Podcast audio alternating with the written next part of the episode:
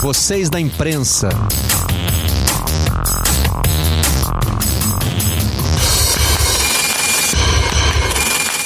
Olá, eu sou Marcelo Barreto e este é o Vocês da Imprensa, o podcast do Redação Sport TV. Costumamos trazer para cá assuntos que repercutem na nossa bancada e também temos um olhar atento para o que acontece no universo do jornalismo, o que acontece com vocês da imprensa, inclusive novas linguagens, né?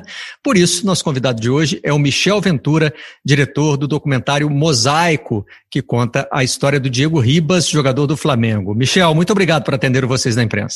Pô, muito obrigado, Marcelo. Eu me sinto muito honrado de estar aqui. É um prazer enorme estar nesse podcast, né? Que é um sucesso. Enfim, muita gratidão por esse convite. Eu queria que você contasse um pouquinho da sua história para que depois a gente entenda como é que ela se encontra com a do Diego. Então, a minha, a minha história é, acho que é muito parecida com a de todo brasileiro lutador, né? Que tem que começar de baixo, tem que trabalhar muito para conquistar alguma coisa, né?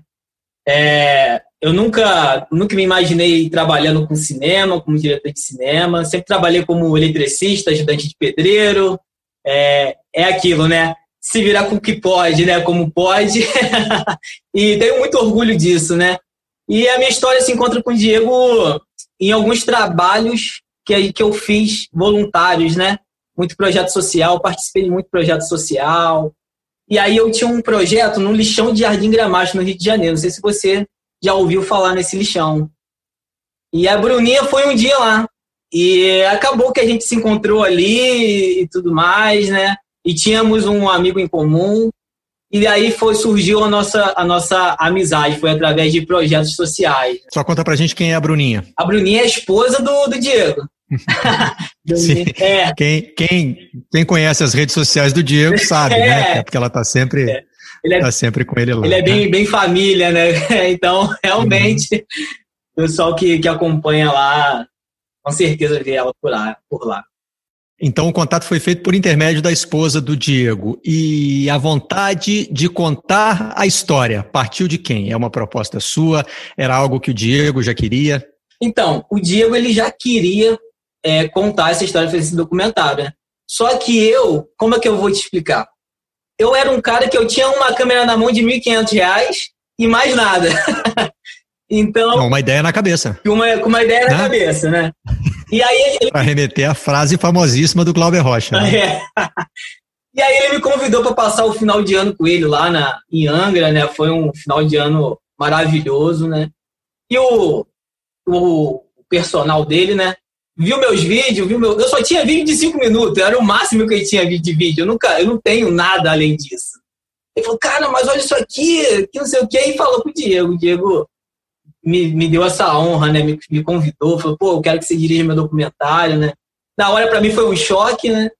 Porque foi meu primeiro projeto, é meu primeiro projeto, então Estou até muito feliz porque está sendo um sucesso, graças a Deus. Esses vídeos de cinco minutos eram, eram sobre o quê? Que tipo de vídeo você fazia, você editava? Então, era sobre projetos sociais, né? Eles têm um, hum. um, um, projeto na, na é, em escola, desculpa, em escola sobre prevenção ao suicídio.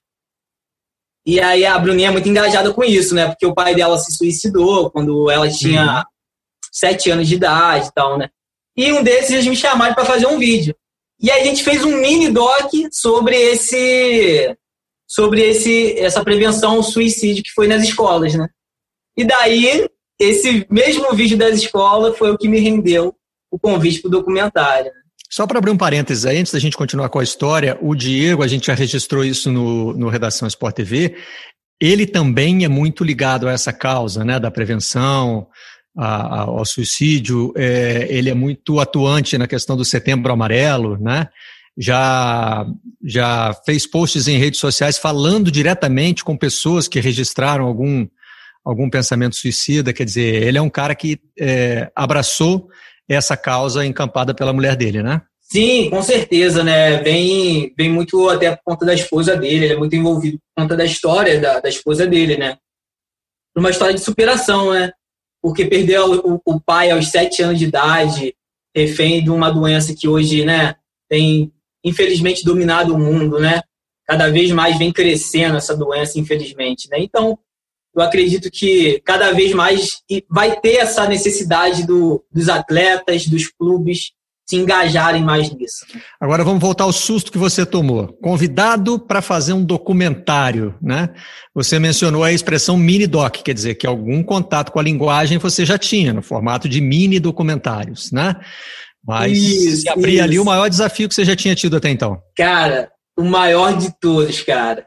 Tanto que quando ele, quando ele. Foi uma conversa, na verdade, foi uma conversa informal na hora, né? Eu já tinha um contato com ele, mas eu não era tanto um amigo dele assim. Eu tinha muito mais contato com a Bruninha, né? Tudo mais. Então, quando ele me convidou, cara, faltou um pouco eu chorar na frente dele. Eu não chorei. Mas depois eu fui pro canto. e aí eu desabei, cara. Eu acho que nem ele sabe disso. Mas eu desabei, cara, de alegria, né, cara? E você já tinha ideia de como fazer um, um documentário? Porque do Mini para o documentário completo não é só uma questão de tamanho, né? É, é, outro tipo de projeto, é outra. Talvez seja até outra linguagem, não é? Sim, sim, com certeza, né? Porque você fazer um vídeo de cinco minutos, né? É, mal ou bem, você pode até assistir cinco minutos, dez minutos. Agora, você manter alguém sentado durante uma hora para assistir o que você tem a passar é um pouco mais complicado, né? Mas imediatamente eu tenho, né? um grande amigo meu, que é o Felipe, que é o, foi o roteirista, né? Imediatamente eu falei, esse é o cara que, que tem ideia, o cara. É aquilo, né? A gente se mantém de amigos criativos, né? Isso faz muito bem para nossa mentalidade, para nossa criatividade, ter essas pessoas perto. Então eu imediatamente procurei ele, ele veio com esse nome de mosaico, né? E aí até na hora eu falei, pô, cara, mas que mosaico? O que, que tem a ver isso? E aí ele me explicou. E o que, que tem a ver? Não, o mosaico, na verdade, ele é uma junção. Quem assistiu já sabe, né? Mas vale a sua, a sua explicação autoral. É. Mosaico, na verdade, ela é uma, uma junção de peças que forma uma arte, né? Então a gente trouxe isso para a vida, né? E, e no meio dessas artes, né, pode ter uma peça que você acha não tão bonita, mas se faz necessária para no final ter uma arte completa, né? Que foi o caso dele, né? Ele veio o Flamengo lá no auge e tudo mais, depois a torcida caiu em cima dele, depois ele quebrou o pé, e quando ele pensou que estava tudo acabado, ele veio né, e deu o passe né, lá para a final da Libertadores. Né? E isso, to, toda essa passagem foi, foram peças que foram se encaixando para no final né, uma, uma grande vitória, uma grande conquista. Você chegou com o roteiro pronto para ele ou ele tinha ideias a passar e te encomendou o que queria? Então, ele sabia o que ele queria passar na questão da história dele. Ele sabia que ele queria passar uhum. algo inspirador, ele queria passar algo que motivasse as pessoas não desistir dos sonhos delas, né? É, que fosse além do futebol, né? Tanto que, se você assistir lá o documentário, não sei se você assistiu ainda, é, já, Sim. Vai, vai se retratar muito disso. A gente tenta sempre trazer para o pessoal, né? Sobre, sobre a vida do... Eu te falei, eu fui pedreiro, eu fui eletricista, Então, assim, qualquer pessoa que sentar para assistir vai se identificar, né? Saber que a vida é altos e baixos, né? Uma hora a gente está lá em cima, daqui a pouco a gente está lá embaixo, e aí a gente vai tocando a vida com esse entendimento. A vida fica mais leve quando a gente entende as fases, né? E a gente tentou trazer isso, né? Trazer um equilíbrio né? para a vida das pessoas. Né? Existem algumas formas diferentes de fazer documentário, né? Muitas vezes é, é o diretor ou é o roteirista que tem uma ideia e que vai investigar. Assim, por exemplo, você pode ter documentários que trazem grandes furos de reportagem, que incomodam os seus entrevistados, né? O mosaico parte de outro ponto de vista. O Diego tem uma mensagem a passar e te chama. Mas a gente viu isso acontecer no, na série documental da Netflix sobre o Michael Jordan. Né? É bancada por ele, ele é que queria fazer, e ali apareceram coisas que talvez ele não estivesse disposto a falar. Embora o Jordan tivesse, como imagino que o Diego tenha tido no seu caso, né, a palavra final sobre o que não vai, sobre o que vai ou o que não vai ao ar, pode ter algum momento em que a pessoa que está teoricamente bancando o documentário vai ser surpreendida, né? Você e o Diego viveram alguns desses momentos? Então, é, graças a Deus, assim, o, o Diego ele me deixou muito livre para contar a história, sabe? E a todo momento eu perguntava, eu perguntava, pô, Diego, você acha legal entrar isso aí? Porque eu ficava preocupado na questão de talvez ele não querer passar aquilo e eu botar, né? ele como contratante, como dono do documentário, eu ficava. Mas graças a Deus ele me deixou muito livre, assim, né? Tanto que teve no documentário tem uma parte que o. Isso veio a público, né? Mas não com tanto detalhe. O Rodrigo Caio fala sobre a briga do Gabigol e do Arão, né? Que o Diego interviu ali e tudo mais, né? Para sanar aquela briga, né? Então foram partes assim que eu falei, pô, Diego, você quer que bote isso? Você acha que não vai trazer algum problema? Não, cara, tá, tá perfeito. Eu quero que a história seja contada como ela tem que ser. Eu não quero interferir nesse, nesse, nesse ponto, né? Então, assim, foi muito muito natural, assim, as coisas, sabe? Não teve nenhum tipo de, ah, vamos guardar isso. Apesar de ter muito depoimento que não entrou, que a gente pretende no futuro fazer alguma coisa com os depoimentos que não entrou, né? Com, com as imagens que a gente tem ainda guardada. A gente está pensando no futuro aí, vamos ver. Vem aí Mosaico 2, não? Pode ser, pode ser, vamos ver. Pegar umas pecinhas que sobraram e, e montar outro. Como é que você imagina que se sentiria se tivesse uma restrição? Você está dizendo então que não teve nenhuma restrição, você conseguiu usar tudo que você queria, ou teve alguma coisa mais sensível que o Diego virou para você e falou não? Não. Isso aí melhor não. Não, eu, não teve, não, não teve porque é que eu te falei, ele me deixou muito livre, né? E as histórias que, que, que, as pessoas falaram, cara, ali no do, do depoimento, eu dei uma entrevista, tem um vídeo meu falando isso, que a pessoa me perguntou como foi contar essa história e tudo mais. Eu falei, cara, foi muito leve na questão de porque a história é verdadeira, né? O difícil é quando você pega uma história e você tenta, pô, tentar botar algo a mais para que seja, né? Não, ali no caso foi muito natural. As pessoas que falaram do Diego realmente é aquilo, né? Diego realmente é uma, uma referência. Os pontos que eles falaram, que eles falaram, né? Que, que, que entrou em assunto mais delicado, também foi com muita verdade. E eu tentei trazer isso para o documentário, muita verdade, né? Trazer essa que as pessoas assistindo e falar, pô, isso realmente é verdade, né? Ou, ou a pessoa ensaiou muito para falar essa mentira. então mente, mente com muita convicção, né? É, é sempre é, é, sempre complicado falar sobre hipótese, né? Mas imagino que isso tenha passado pela sua cabeça em algum momento. Você tinha ali uma frase muito forte é, do Rodrigo Caio contando sobre a briga dele com o Arão e a intervenção do Diego. É, e se ele dissesse não? Seria frustrante para você? Você chegou a considerar isso? Ou você estava aberto porque esse foi o acordo que você fez com o Diego? É, assim, eu estava muito aberto a, a, a realmente fazer um, um, um, material que ele, que ele pudesse, porque na verdade o, o, o início de tudo era ser um documentário que ele tivesse para ele, né?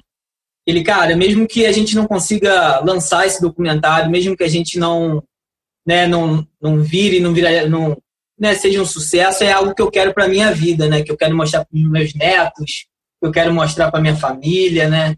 Então, é, realmente, assim, eu não, não, em nenhum momento eu fiquei com essa, com essa preocupação, né. Porque eu sabia que, por mais que esse documentário não fosse lançado, era algo que ele queria muito para ele. E quando a gente quer algo para a gente, principalmente, a gente quer algo com verdade, né? A gente não vai querer fazer algo falso para mostrar para nossa família, para os nossos netos que vão vir, né? Enfim, eu sou novo ainda, né? Não tenho neto, mas. mas já está com vontade de contar para eles, não? Dessa aventura? Ah, demais. Para os netos que ainda não chegaram? Demais, demais. Porque eu estava falando é, esse dia conversando com alguns amigos meus, é muito. Para mim, foi uma, uma vitória muito grande, né? Eu fiquei muito feliz porque eu pude levar minha família no, no lançamento do documentário. Então, ver, enfim, eu até que tomar cuidado para não me emocionar. Senão, daqui a pouco eu tô chorando. Mas ver, assim, a minha trajetória. Eu, esse dia eu postei um texto que falava o seguinte: é, quando a gente é criança, a gente tem muitos sonhos, né? Eu, eu já quis ser piloto de Fórmula 1, já quis ser músico, eu já quis ser um milhão de coisas, né? E aí, conforme a gente vai crescendo, a gente vai vendo a necessidade de dentro de casa, a gente tem que ajudar os pais, aí a gente tem que começar a trabalhar, e esses sonhos, de certa forma, vão ficando secundários, né? E aí, eu, hoje eu vendo esse, esse, né, esse documentário, essa conquista que eu tive, hoje eu vejo que quando eu era criança eu não tinha, na verdade, meu sonho não era ser piloto de Fórmula 1, não era ser músico. Meu sonho, na verdade, era dar uma, uma vida melhor para minha família. Né? E esses foram os caminhos que eu olhava quando criança que eu via as pessoas de sucesso. E aí eu queria ser aquilo, só que na verdade no fundo não era isso, eu queria dar uma vida melhor para minha família, né? uma vida mais tranquila.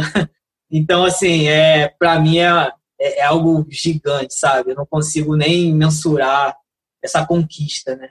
Eu aprendi muito isso, a, a celebrar cada conquista que a gente tem, né? Então, estou celebrando o máximo que eu posso e curtindo esse momento. e achando que essa vai ser uma forma de dar uma vida mais tranquila para sua família ou são muitos desafios assim? é, para se manter profissionalmente né, nessa função de documentarista? Sim, assim, eu acredito que essa é uma forma né, de dar uma vida melhor para minha família, mas eu acredito também que é uma é desafios, né? A vida são desafios atrás de desafios, né? Então eu estou muito feliz pelo documentário, mas eu ainda não relaxei. Eu estou ainda tô com outros projetos, eu estou com criando outras coisas, né? Eu falando com um amigo meu hoje os clubes não, pelo menos eu não conheço, não tem um filme dos clubes, né? Não tem algo que o torcedor sente. Eu vou assistir o filme do meu do meu clube, né? Eu acho que pode ser algo muito interessante. Acho que o torcedor ele sente falta disso, de saber histórias, né, que estão guardadas só lá dentro, né? Que merecem ser, ser contadas, né? Você sentiu essa carência do público quando lançou o documentário? Porque se fala muito disso no Brasil, né? que a gente ainda é pobre na documentação, tanto por escrito quanto em imagens de histórias do futebol e do esporte brasileiro. Você pega, por exemplo, na Inglaterra, é muito comum ter biografias de jogadores que ainda estão no meio da carreira. Né? Jogadores que estão em plena atividade já tem uma biografia lançada. E aí depois vai ter outra. E quando encerrar a carreira, vai ter ainda outra em que ele vai contar mais coisas. Né? É, você então sentiu que existe essa carência no mercado brasileiro, que as pessoas estão querendo produtos mais elaborados que contem histórias, as histórias dos seus ídolos? Sim, senti muito isso. É, eu senti muito isso porque teve, teve pessoas que, muita gente comentou, né? É, eu nem era fã do Diego. Mas agora, conhecendo a história dele, eu vi o quanto ele é profissional, eu vi o quanto ele é né, dedicado. Né? Talvez se não tivesse esse documentário, as pessoas não, não iriam saber né, o quanto ele realmente é dedicado. Né?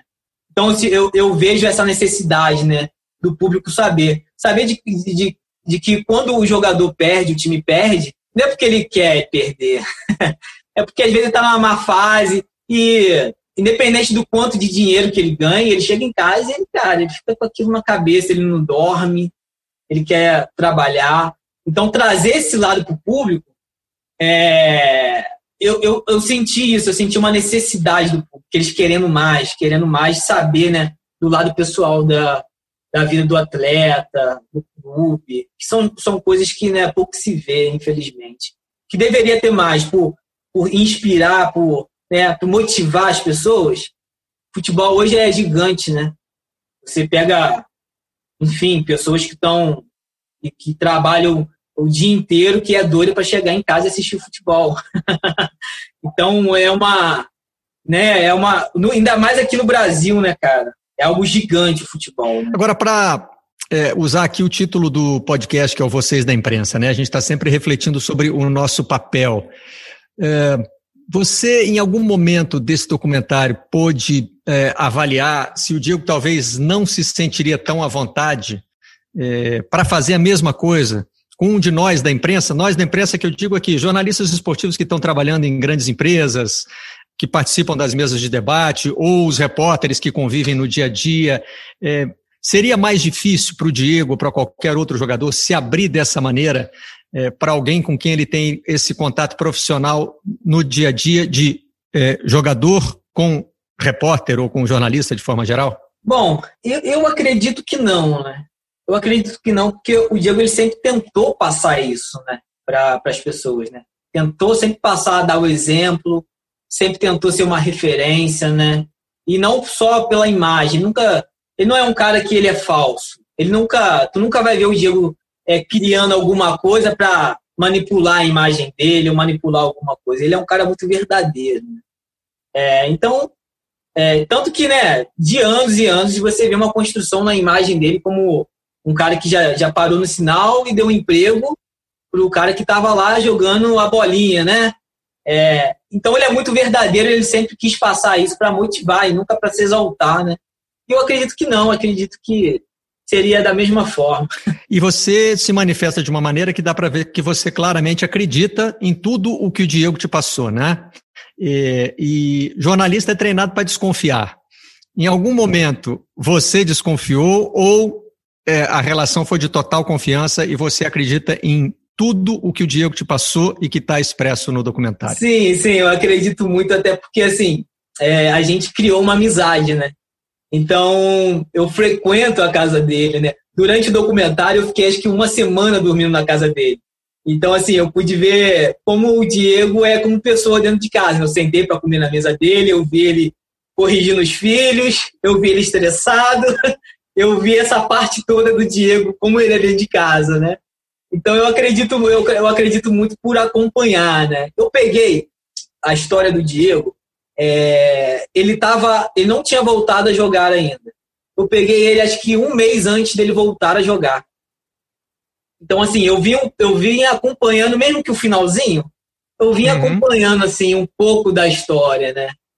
E eu sinto muita verdade assim, sempre, sempre naquilo que ele, que ele fala. E... Isso é outra parte interessante da produção do documentário, né, Michel? Ele tem um risco embutido. Não é o Diego, depois de ter dado o passe para o Gabigol, querer contar uma história que ele já conhece com começo, meio e fim, e ele sabe que o fim é positivo para ele. Ele quis contar essa história durante o processo. Durante o processo. É, tanto que, o que, que acontece? O documentário, eles já sabiam que, que eles queriam fazer alguma coisa, mas se você reparar, tem muita imagem de celular. Porque eles sabiam que eles queriam fazer alguma coisa, mas não sabia como exatamente. Então eles foram registrando tudo de celular. Isso foi muito bacana porque trouxe um realismo, né, um documentário incrível, né. Isso é, foi um ponto assim muito a favor para gente, apesar de poder ser um ponto negativo, né, porque quando você pega uma história pronta com, com as imagens que você tem ali, você não, não tem muito o que fazer, né, já está pronto, tem que pegar aquilo dali e fazer. Então assim, mas você vê muita é, é, imagem de celular. Então você vê assim, a, a imagem, por exemplo, do, da, da, da concentração dele no, no, no, Fluminense, né? Que do jogo do, do, Fluminense. Foi a primeira concentração. Você vê ali que ele está nervoso, que ele pergunta: Você está pronto, Diego? Ele é, estou pronto para hoje. Ainda tô, não estou confiante para treinar com o grupo ainda. Então, assim, aqui dali é o que foi no momento. Quanto tem de imagem sua e de imagem do próprio Diego, da família, dos outros jogadores? Você consegue fazer uma conta assim por alto e, e tentar imaginar percentualmente, assim, como é que isso é dividido? Bom, eu, eu, eu vou chutar. É difícil fazer essa conta. Claro. Mas eu digo Ninguém que. faz essa conta, né? Ninguém vai é, lá medir. eu digo que 70% das imagens foram dele. 30% eu produzi ali de imagem. Eu acredito que isso foi algo bem assim, bem real, sabe? O que tinha ali, o que a gente tentou passar. O que talvez é, não fique tão perceptível é a forma de montar o documentário. Né? Eu se preocupei muito nisso, né? na montagem, tentar ser um documentário um pouco é, cinematográfico, que as pessoas tivessem gosto de assistir, sabe? Que você sentasse na sala e tivesse um, um prazer visual, de áudio, tirasse a emoção. E, que você, e uma coisa que é, que é legal contar é que o final do documentário todo mundo sabe, né? Que foi o passe dele. Então, acho que o mais desafiador para mim. Não tem spoiler, né? A gente sabe do é. final feliz. É. Então, acho que o mais desafiador para mim foi segurar a atenção do público sabendo o final. Porque imagina, você senta para assistir o negócio já sabendo qual é o final do filme. então isso foi um desafio gigante para mim, cara, gigante. Como que eu vou prender essas imagens que você recebeu, né, e que teve que editar, é, e o trabalho de um documentarista, é, talvez nem todo mundo tenha uma dimensão de como é, embora hoje todo mundo de alguma maneira pelo menos brinque de editor na internet, né? Nem que seja para fazer um vídeo do TikTok, mas alguma coisa ali você tem que, né? Mas eu acho que pouca gente se dá conta do volume que é. Eu me lembro do diretor do documentário sobre o Ayrton Senna contando o tamanho que tinha é, cada versão. Até chegar a duas horas, foram várias versões que tinham, não vou me lembrar de cabeça agora, mas um número absurdo, assim, seis horas, oito horas de duração. E, e, e, ele contava que cada vez que ele tinha que cortar, doía mais um pouquinho, porque não queria cortar nada, mas ele precisava empacotar o produto, né? Talvez nos tempos de hoje ele vendesse para Netflix ou para Globoplay e fizesse uma série documental, e aí não precisaria cortar tanto, né? Mas esse material bruto, como a gente chama no nosso, no nosso jargão da edição, que você recebeu, ele mostra mais do que os bastidores que a gente já está se acostumando a ver nos canais de clubes, porque, assim, no meu tempo, né, para usar essa expressão que eu já estou autorizado a usar, porque eu tenho mais de 50 anos de idade. Então, no meu tempo já de jornalista, a gente tinha acesso, o público tinha acesso a poucas imagens da intimidade do jogador. Agora, com os canais de clube, com os próprios canais dos jogadores nas redes sociais, o acesso é maior. Mas é claro que a gente sabe que aquele acesso é controlado, ele é limitado. O que você recebeu dá a sensação de que passa desse limite? Você foi mais na intimidade dos jogadores de futebol que desperta tanto a imaginação das pessoas do que é permitido no, no, nos meios que a gente tem hoje? Sim, eu, eu acredito que sim, cara, porque você vê muita não é muito normal né, nas entrevistas, né, na, né, na, na imprensa, você ter muito depoimento da esposa, do filho. E isso é algo que é muito íntimo, né? Isso passa muita verdade. Então, assim, eu acredito que eu consegui tirar algo dali que realmente as pessoas não vão assistir é, na imprensa, nos jornais. Acho que ali tem algo, assim, que, que toca mesmo na intimidade, acho que no profundo da intimidade dele. Porque ele é um cara que ele valoriza muito a família. Então, para ele abrir a família dele é algo muito íntimo, íntimo né, e muito sério para ele. Então, eu acredito que ainda tem muita coisa bacana nesse arquivo bruto. É, poderia até soltar alguns spoilers, mas eu não vou fazer, eu quero guardar um pouco. Manter o suspense. tá certo. É, porque essa é uma reflexão que a gente tem muito no redação sobre a desumanização do jogador de futebol, né? É um profissional muito exposto, ele é exposto a ao julgamento público o tempo todo, né? Porque torcedores falam sobre a atuação dele, jornalistas falam sobre a atuação deles, e o movimento que isso acabou trazendo com o passar do tempo foi de isolamento, eles foram se fechando. Na verdade, os jogadores de futebol passaram cada vez mais a evitar um excesso de exposição. Por exemplo, o que você está citando aí com relação da família. O jogador quer proteger a família, ele quer blindar a família, ele não quer. Hoje é cada vez mais difícil, né? Justamente por causa das redes sociais.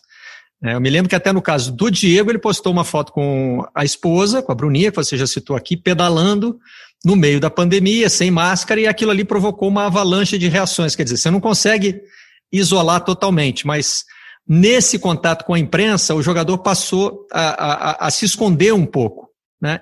E talvez isso de uma forma não prevista, mas acabe aumentando esse processo de desumanização. Talvez o torcedor e o jornalista não tenham a oportunidade de conhecer os jogadores como você teve a oportunidade de conhecer o Diego. Sim, eu acredito que não só os jogadores, mas as pessoas elas elas criam uma imagem da pessoa pública como um ser humano diferente, sabe? Que tem que ser perfeito, né?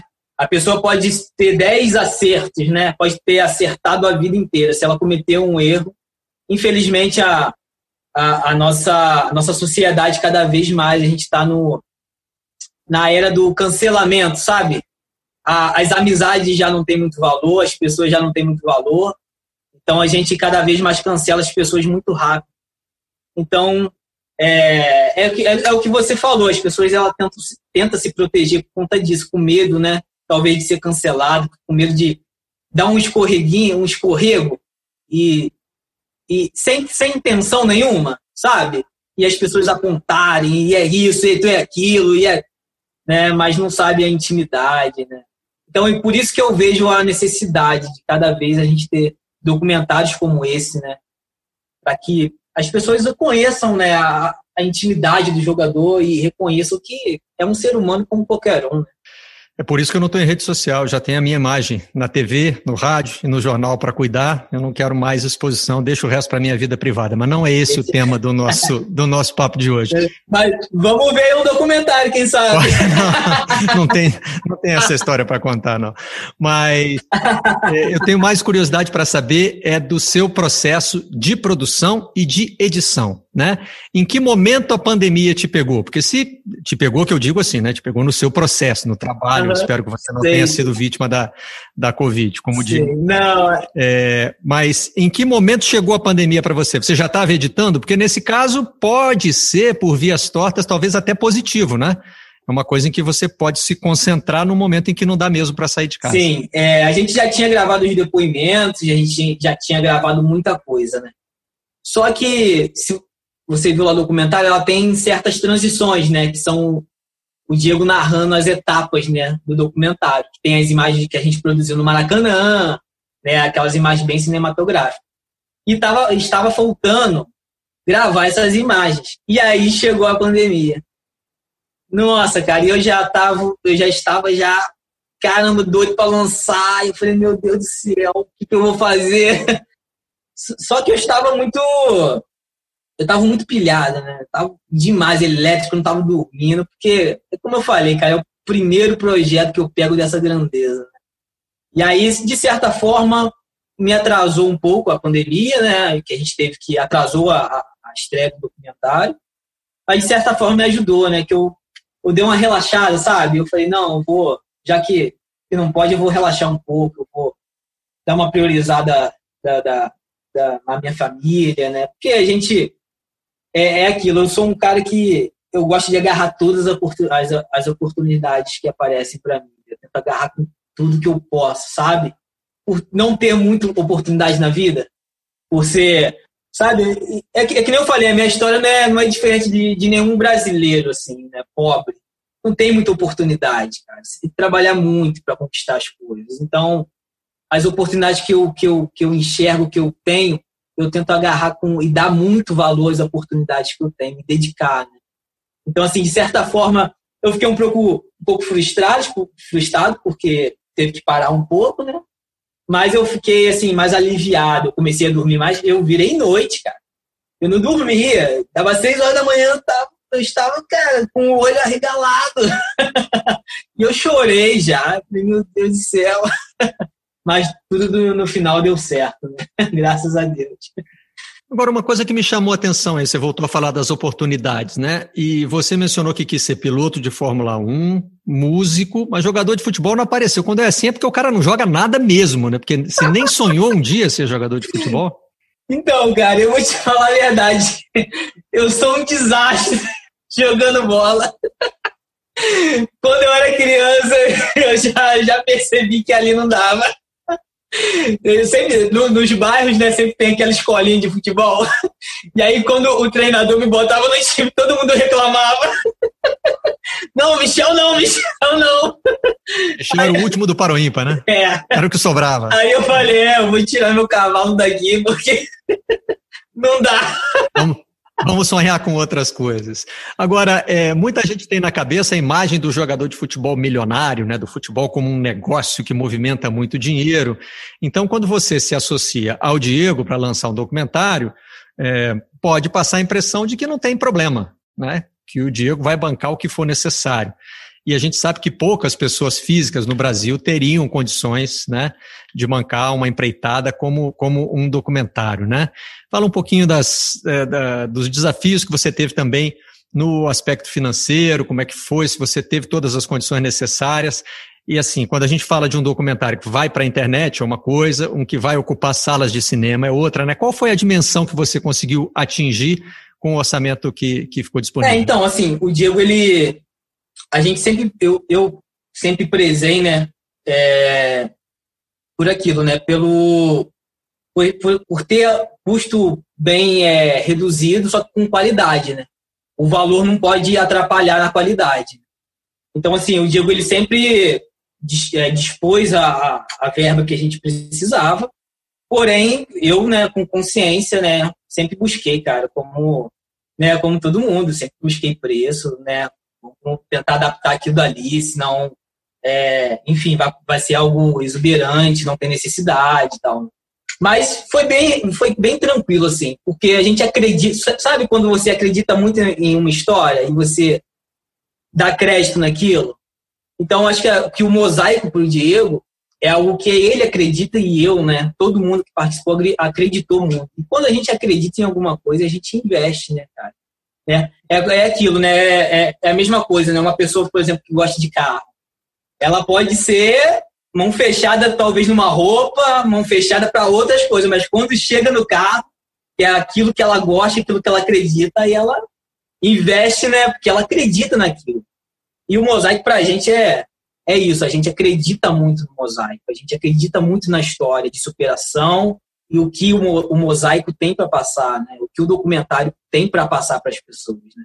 E aí eu, eu já acho, né, apesar de não a gente não ter esbanjado, eu, eu, eu acredito também que o que tivesse que investir, se tivesse que ser mais, a gente investiria. Você mencionou aí a tranquilidade maior que te deu o fato de poder editar durante a pandemia, né? mas eu queria entender para quem você estava editando. Era mais para o Diego, porque a história dele, a ideia dele, era para você também, porque essa é a sua grande oportunidade. E se, se, qual é o papel, qual é a divisão que tem né, entre o Diego, você e o público? Porque também, embora o Diego tenha te dito que queria um documentário para guardar e tal, em algum momento, certamente você imaginou que mais gente ia ver, né? É, essa, essa, essa pergunta é muito interessante. Porque assim, eu, eu, eu quis trazer muito o equilíbrio para o documentário. Porque a gente tem a história do Diego, né? Que é, é um cara muito bem sucedido, né? E do outro lado tem um diretor, né? Que vem no início de carreira, que, que tá, tá, batalhando para conquistar, que tá com outros projetos crescendo aos poucos. Então, eu tive essa preocupação de manter o equilíbrio de ter uma linguagem que, que comunicasse com o público de qualquer classe social, sabe? Eu tive esse, essa, essa preocupação com trazendo isso para minha vida. Eu, eu pensei o seguinte: o que, que eu gostaria de assistir no sofá? Eu no, na minha classe social hoje, né? O que, que eu gostaria de assistir hoje? No, eu gostaria de assistir algo assim, assim, assim. Então eu tive esse equilíbrio, algo que o Diego olhasse e falasse, poxa, cara, tá incrível, é isso que eu queria passar, mas também eu queria algo que o público olhasse, olha só, cara, eu me identifiquei com isso, isso aqui tocou em alguma parte da minha vida. Então esse equilíbrio assim, acho que foi a gente conseguiu, né, chegar, pelo menos eu acho, eu espero que eu tenha conseguido chegar a esse equilíbrio, né? E quais foram as respostas do Diego, do Michel e do público? Então, o resultado que vocês o público abraçou muito, assim, a, a, a resposta são muito positiva, né? É, em todo momento, que nem eu te falei, tem pessoas que não é, não gostam de futebol e, e assistem e falam, cara, eu, isso aqui eu trouxe para minha vida. Teve pessoas, inclusive, que que falou, cara, eu não, não eu odeio o Flamengo, mas eu assisti o documentário e eu achei incrível a história dele. Então, assim, de certa forma, para o público, eu acredito que a gente tenha conseguido mostrar.